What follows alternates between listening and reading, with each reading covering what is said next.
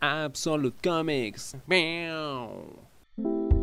El género Slice of Life, que podría interpretarse como una porción, un pedacito de la vida, es un género que a mí me gusta muchísimo, porque nos cuenta una historia real, entre comillas, con la que uno siempre puede identificarse y empatizar. Generalmente hablan de situaciones eh, reales, muchas veces autobiográficas, autorreferenciales, donde muchas veces eh, nos encontramos con problemas de la vida diaria, sobre todo de la vida adulta, ¿no? y lo difícil que puede ser para uno hacer esa transición ¿no? de, ser un adolescente, un joven, finalmente enfrentarse a la adultez y a todas las responsabilidades y los problemas que esto conlleva.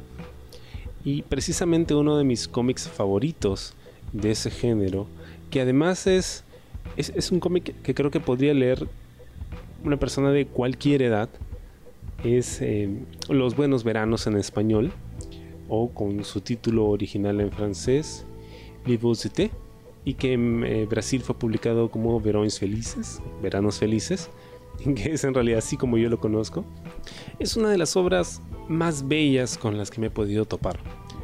De hecho, yo llegué a este cómic eh, no porque me lo hubiesen recomendado, simplemente vi la portada y vi el diseño y estaba tan bien hecho que necesitaba saber de qué trataba.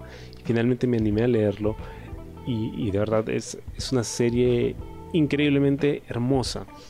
Esta es la historia de la familia Faderholt es una familia eh, de Bélgica. En realidad hay muchos paralelos con, la vida del autor, de Isidro. Él también es eh, de origen belga y lleva ya viviendo casi dos décadas con su familia en España. En uno de esos arranques de sentido de la aventura terminaron mudándose para allá. Y ahí ha estado desarrollando la mayor parte de su trabajo, incluida esta historia. Los eh, han decidido viajar por sus vacaciones de verano. Para ellos no hay evento más importante y se nota. Cada número de la serie nos va a contar las aventuras que ocurren en un verano en particular a lo largo de los años. Entonces vamos a ir eh, viendo cómo evolucionan, cómo crecen los personajes, qué pasa con ellos y cómo va cambiando su perspectiva de la vida.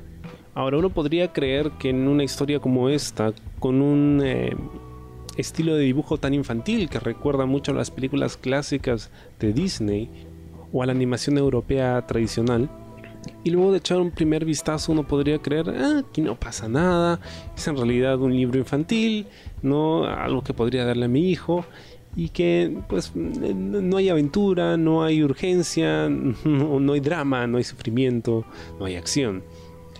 Pero creo que precisamente esa es la riqueza del trabajo de Isidro con esta serie. El hecho de que, a pesar de que no hay nada bombástico en ella, esta es una serie que te habla acerca de esas pequeñas cosas de la vida. El, hecho de tomarte un momento para poder apreciar la belleza de lo que te rodea, para poder compartir con la gente que te rodea.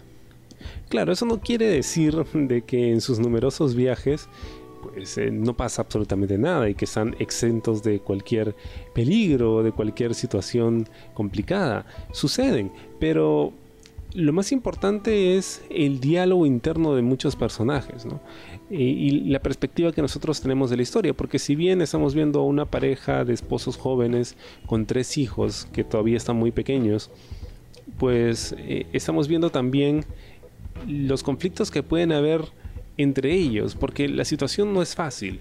El padre de familia es un historietista, es un dibujante, igual que Sidro, o sea, siempre hay muchos, muchos paralelismos con la historia del autor, pues que está tratando de hacerse camino en una industria difícil.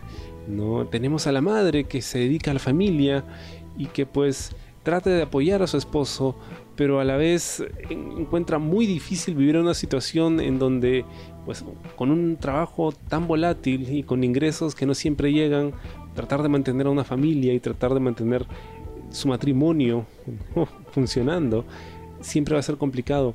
Y siempre es interesante ver cómo estas personas muy reales reaccionan a estas situaciones y que a pesar de ello no pierden la oportunidad de apreciar esas pequeñas cosas de la vida que te hacen sentir agradecido.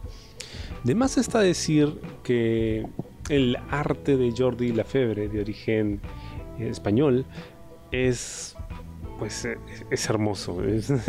creo que, creo que no, no hay un término que, describa la, el nivel de detalle y la belleza de su trabajo en, en esta serie.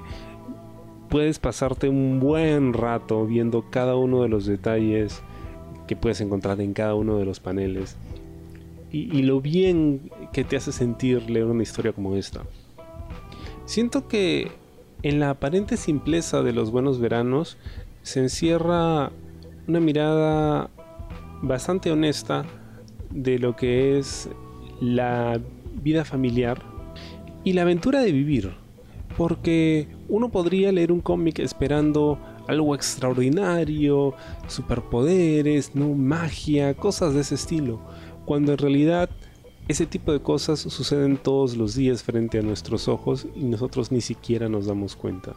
El hecho de que estemos vivos, el hecho de que tengamos la oportunidad de viajar, de recorrer el mundo, aunque parezca algo simple, aunque parezca algo repetitivo y para nada especial, de hecho lo es.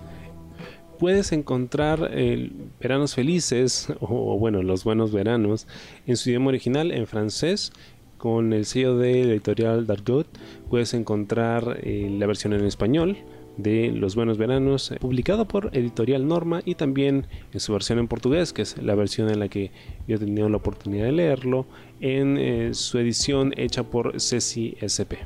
Veranos Felices o Los Buenos Veranos o como quieras llamarle, es un cómic que créeme no puedes dejar de leer.